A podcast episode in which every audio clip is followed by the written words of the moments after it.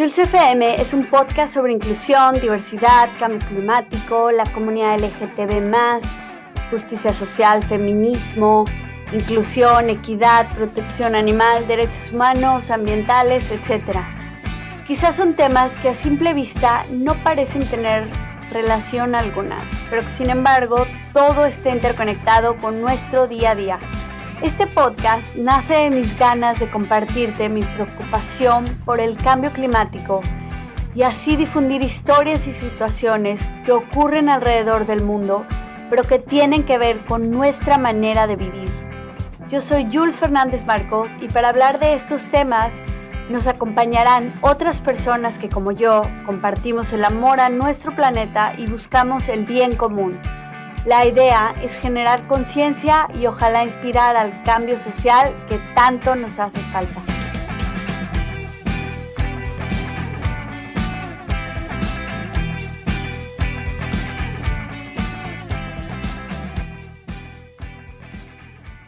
El episodio de hoy se titula Ecofeminismo crítico para la educación ambiental.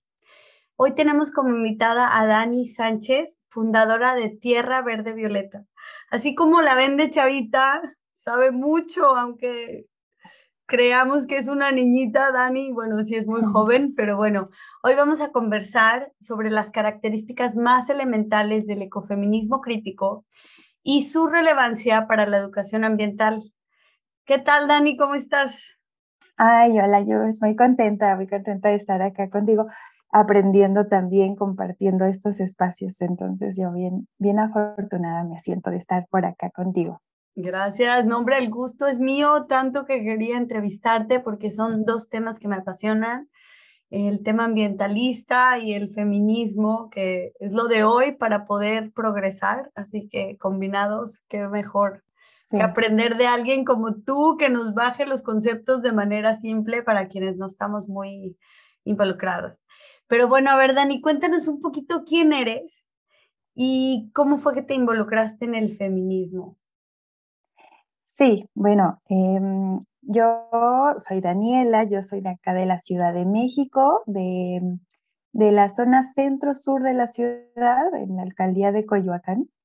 Y yo soy pedagoga, estudié pedagogía, egresé de la Facultad de Filosofía y Letras de la UNAM. Y bueno, fíjate que ya llevo varios años metida en estos temas desde que estaba en la licenciatura de educación ambiental, educación comunitaria, estudios de género. Yo creo que el estar en, en la Facultad de Filosofía y Letras me permitió involucrarme de manera directa con el movimiento feminista, ¿no? Había algunas compañeras, ¿no? Más, más grandes que yo, que influyeron en mí para que tomara una postura política eh, dentro del feminismo, ¿no? Porque al, ellas sostuvieron una lucha por denunciar ciertas cuestiones que sucedían dentro, y fuera de la facultad, ¿no? Con la desaparición de algunas compañeras, con violencias que se vivían en la facultad. Entonces eso me permitió pues ir em, afinando mi mirada, ¿no? Cada vez más crítica y fue como fui ahí también con algunas amigas, algunas profesoras, fui ahí tomando una postura dentro del feminismo. Ah, ya, muy bien.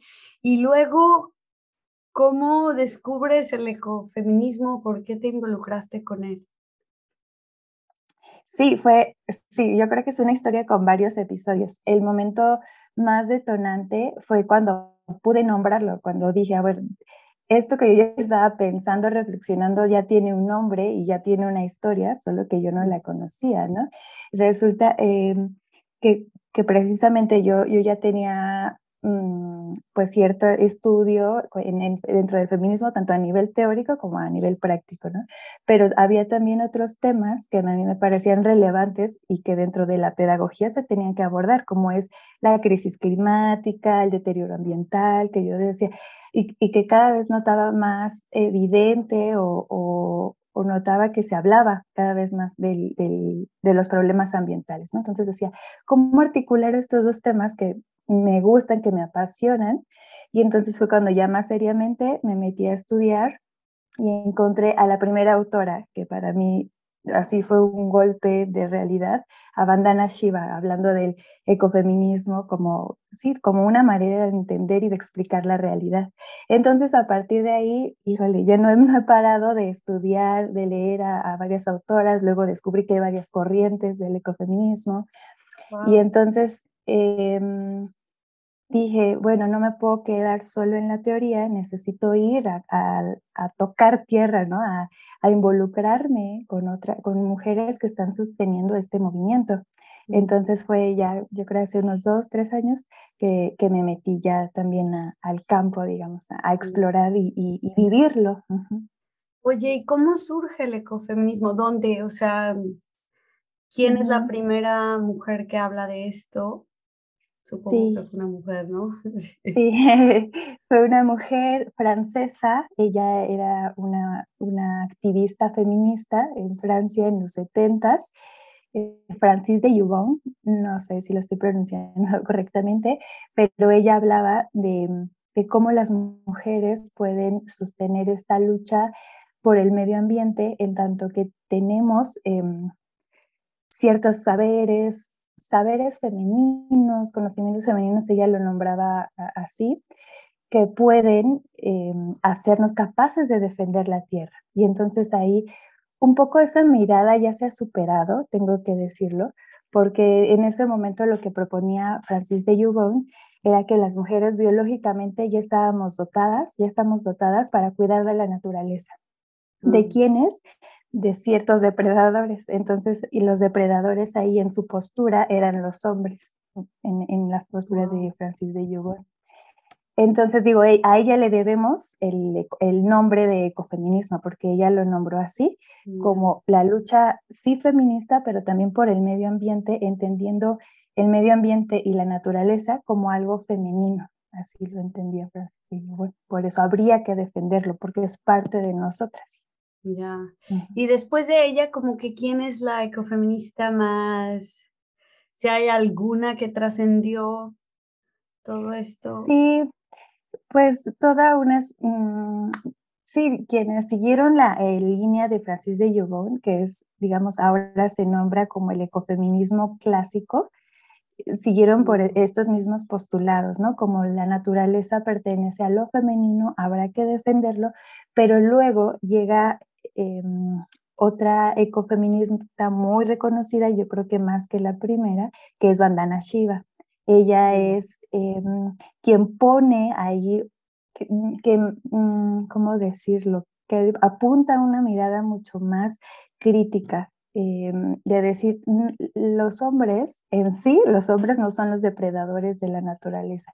Quienes son los depredadores de la naturaleza es el capitalismo o quienes sostienen el sistema capitalista, porque sus postulados, la forma en que opera el capitalismo hace que absorba, que, que, se em, utiliza la naturaleza de una manera desmedida. Entonces, mm, es contra el capitalismo a quien, em, contra quien debemos de luchar, ¿no? No contra los hombres en sí. Entonces ahí un poco matiza la situación y entonces ya la mirada de la ecofeminista clásica empieza a superarse, aunque hay todavía algunas corrientes que la defienden, pero digamos ya hay otras propuestas. Ya, wow. Y luego, ¿por qué agregarle este apellido ecofeminismo crítico? O sea, ¿qué es lo que le da el plus a esto? Después de Bandana Shiva, digo que hay, hay otras, otras ecofeministas, por supuesto, pero ella es de las más reconocidas. Pero luego llega otra corriente dentro del ecofeminismo, que es el ecofeminismo crítico o constructivista o, con, ecofeminismo social, se llama de diferentes mm. maneras.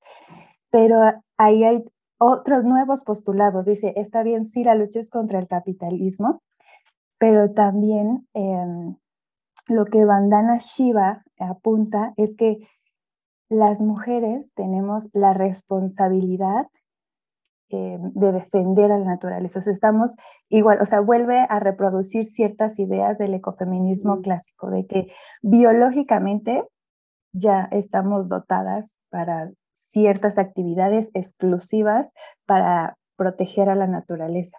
Y entonces el ecofeminismo crítico eh, dice, en realidad no es biológico, es social. Históricamente, las mujeres hemos sido relegadas a, las, a los trabajos domésticos, ¿no? Siempre se nos ha asignado a los, a los espacios privados, a los espacios, a las tareas del cuidado, tanto a las del cuidado de la familia, de, de proveerlos de, de, alimenta, de alimentos, también al cuidado de la naturaleza, porque estamos más en contacto, o históricamente así han estado las mujeres, más en contacto, por ejemplo, con los animales de granja, ¿no? Por, por los mismos quehaceres que les son asignados a las mujeres. Entonces el ecofeminismo crítico dice, no es natural, sino que es social. Y entonces podríamos está impuesto.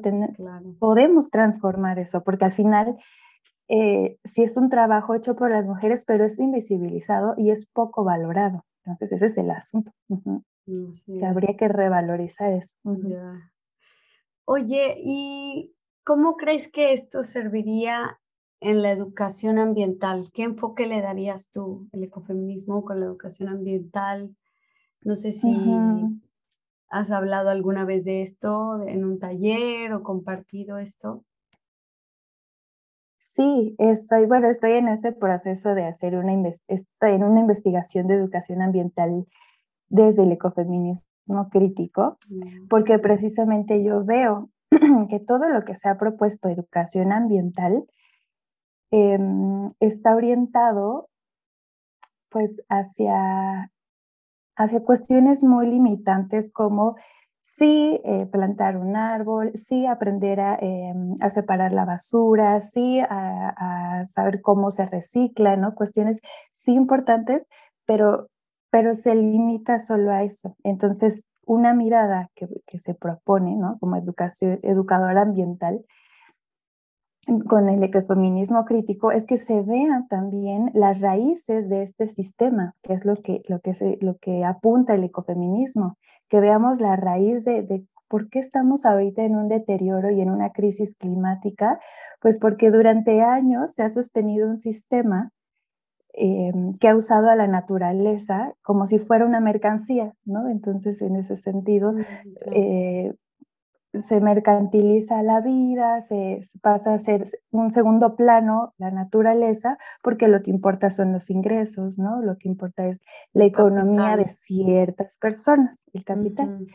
Entonces, en ese sentido, em, eh, una educación ambiental desde el ecofeminismo apuntaría a ver desde la raíz y entonces transformar pues los sistemas de pensamiento, la manera en que vivimos, ¿no? nuestros estilos de vida, y luego ya decir, ah, bueno, entonces por esto, por esta razón es que voy a plantar un árbol, por esta razón voy a tener mi huerto o voy a, separar mi basura, ¿no? Ya teniendo una noción mucho más amplia y también conociendo las luchas de, del ecofeminismo, ¿no? Desde las mujeres que han trabajado la tierra, que este es otro punto, ¿no? Que que se revalorice el trabajo, como lo decía, de las mujeres que trabajan la tierra, porque a nivel mundial son las mujeres quienes eh, más em, trabajan, ¿no?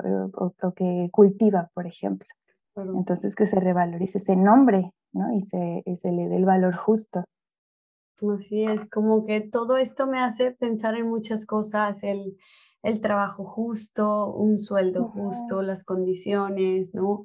El acceso a la educación también a las mujeres, que, niñas que están en el campo, a las personas trans que están totalmente fuera del panorama, ¿no? Y como dices, sí es muy interesante porque solamente pensamos en, bueno, ok, bueno, algunas personas, ¿no? Me incluyo, de, ay, sí, voy a plantar un árbol porque lo necesitamos pero no nos vamos a la raíz, como dices, del problema de, oye, pero ¿qué pasó?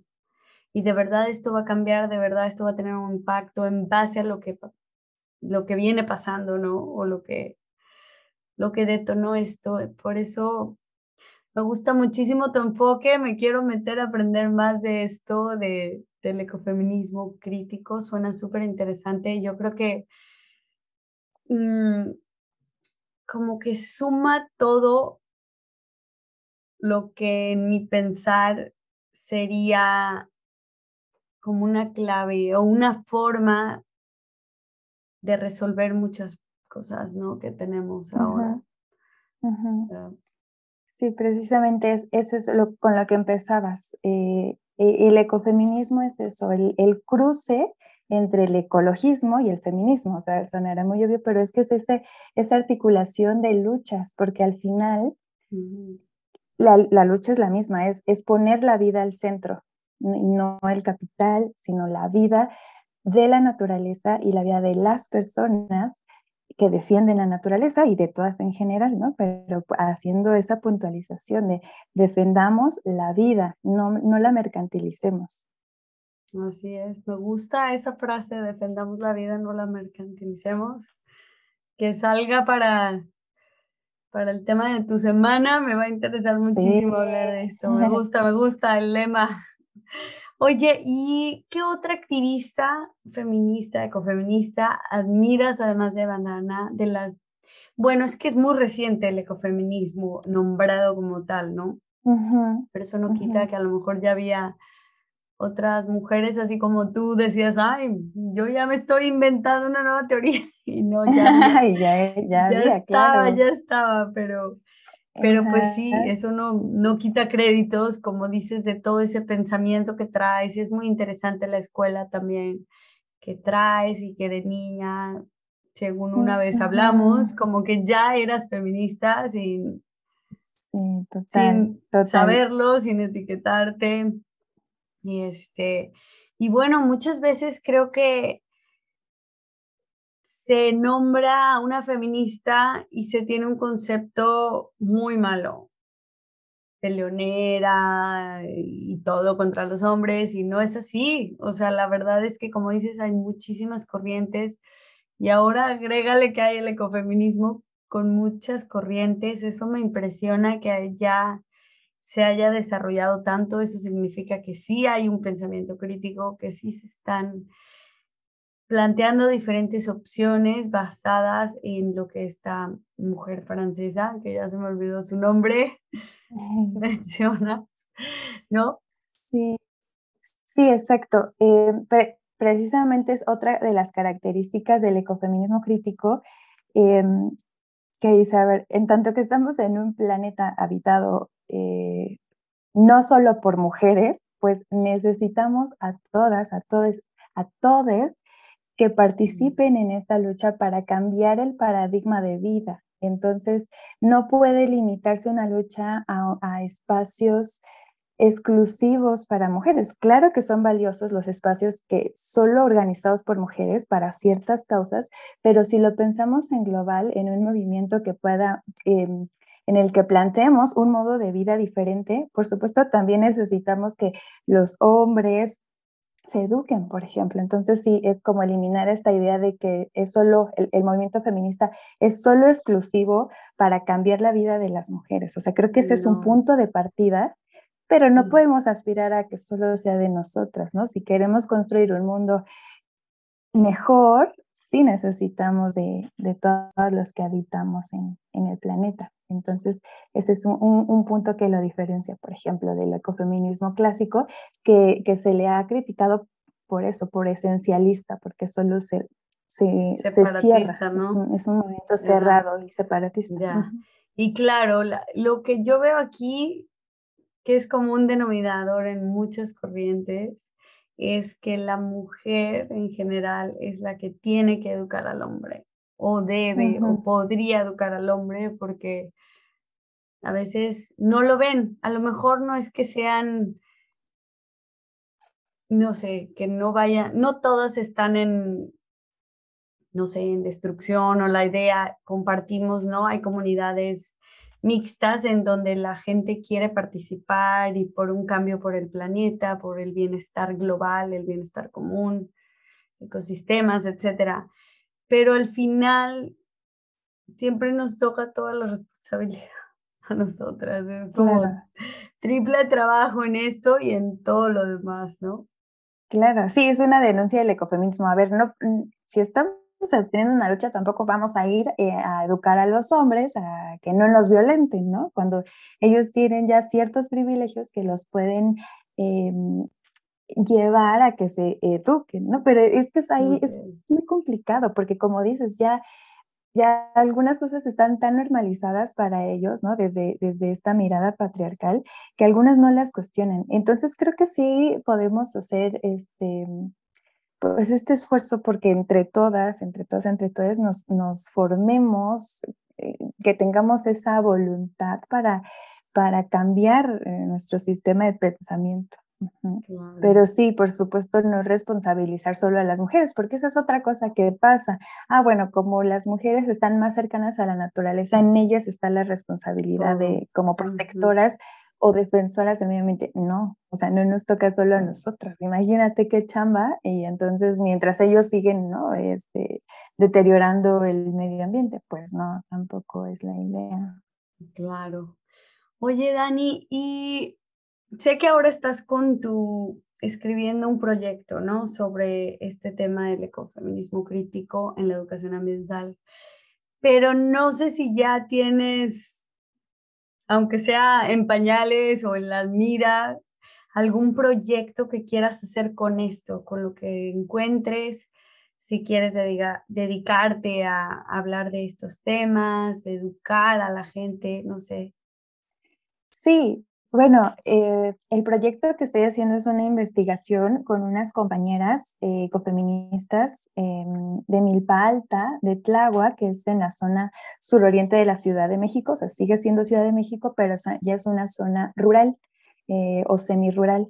Entonces ellas me han permitido aprender de ellas, me han abierto las puertas, híjole, es que tienen una noción de hacer comunidad, desde la defensa del territorio muy arraigada, que a mí me ha sorprendido. Por eso digo que el ecofeminismo me ha cambiado totalmente, porque me ha permitido relacionarme también de una manera distinta con otras mujeres. Entonces, eh, yo desde mi contexto, que vivo en una zona ya totalmente urbanizada, acá al centro de la Ciudad de México, pues cambió totalmente mi perspectiva cuando me fui al sur de la ciudad y vi cómo ellas me, me, enseñaron a, a, sembrar, por ejemplo, me enseñaron cuáles son las semillas, cómo se deben escoger las semillas, cómo ponerlas, en qué mes, ¿no? Todo, todo este sistema de saberes que ellas poseen y que no se aprendieron en la escuela, por supuesto, ¿no? Son herencia de las abuelas, de las bisabuelas pues entonces ahí, ahí me fui dije, a ver, este, yo quiero saber, yo quiero aprender y entonces eh, eh, estoy escribiendo con ellas, o sea,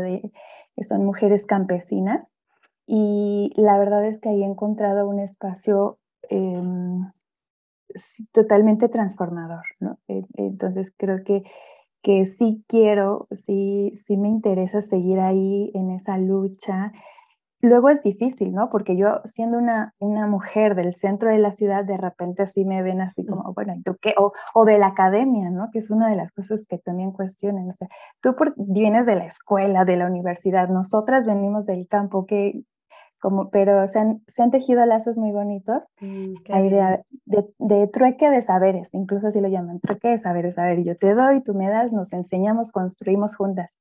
Entonces yo ahí veo una, eh, una posibilidad muy fuerte de educarnos y de transformarnos. Entonces, sí, ahí, ahí yo creo que me quiero quedar con estas compañeras eh, aprendiendo y también, pues aquí en mi contexto de la ciudad, pues, o, por ejemplo con el proyecto de Tierra Verde Violeta, que es ya pues un espacio digital, pues también por ahí, por ahí comunicar lo que sé, lo que ellas me han enseñado y, seguirle, seguirle por, por ahí. Me gustaría seguir haciendo investigación, investigación en el campo, ¿no? Con, proyectos como ese.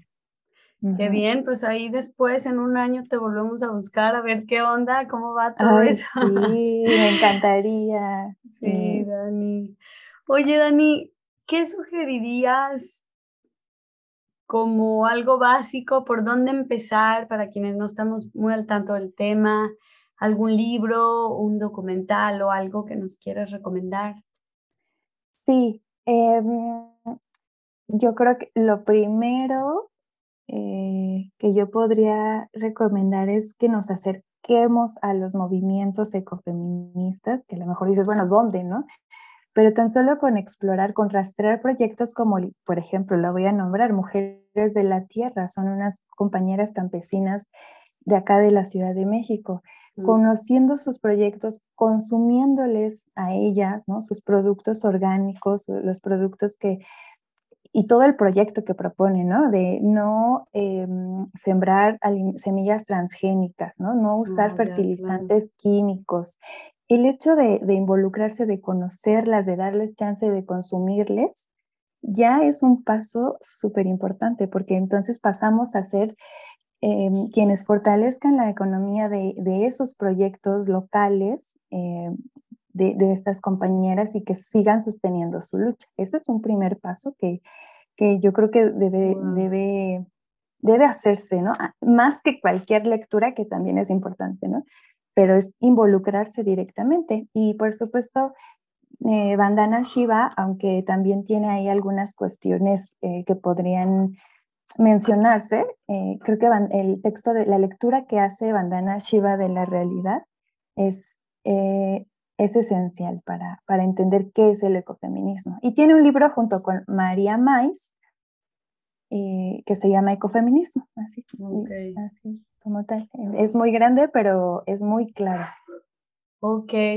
Oye, y bueno, ya para cerrar este episodio, me gustaría que nos compartieras alguna frase que te gusta o que te haya marcado en, en este nuevo descubrir de el ecofeminismo crítico? Sí, con mucho gusto. A ver, dame un segundito porque la tengo anotado así casi como mi, mi frase de todos los días que me repito, que claro que eh, encontrarme con el ecofeminismo también ha sido un proceso doloroso, ¿no? Porque me lleva a ver algunas realidades que yo no tenía ni idea. Entonces, constantemente como hay que recordarse, ¿no? Porque estamos luchando, cuál es la meta, cuál es el horizonte. Entonces, esta frase que, que tengo por acá se las voy a compartir y dice así, nuestra esperanza en un futuro digno está vinculada a las enseñanzas de esas mujeres que se niegan colectivamente a la invasión de sus tierras, de sus culturas y de sus cuerpos. Sus saberes y su estilo de vida, históricamente despreciados, pueden ser clave para el necesario cambio de sentido de la historia. Este es el grupo Ecologistas en Acción, pero que precisamente le dan voz, le dan protagonismo a las luchas de, las mujeres que trabajan la tierra. Wow, está muy bonita. Yo dije, ¿por qué no se la sabe de memoria? Creía que era más cortita, pero no, sí está.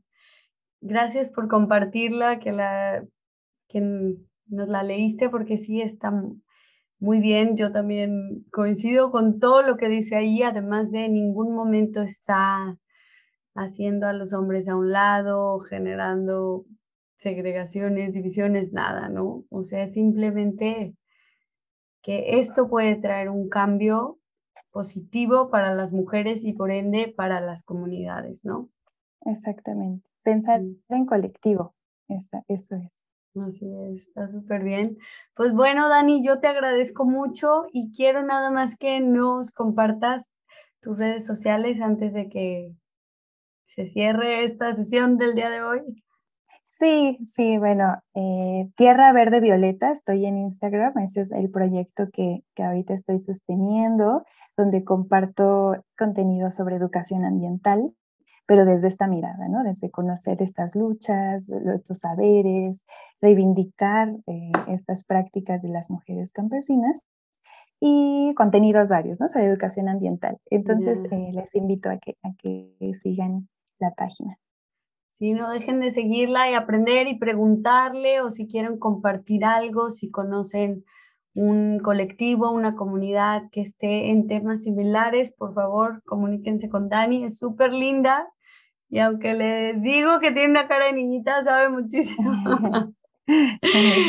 Dani, muchas gracias. Te mando un abrazo muy grande. No, yo a ti te agradezco un montón la oportunidad de estar acá y también te abrazo mucho a la distancia. Gracias, Dani. Cuídate. Muchas gracias por estar aquí, escucharnos y ser parte de estas conversaciones. Yo soy Jules FM. Hasta la próxima.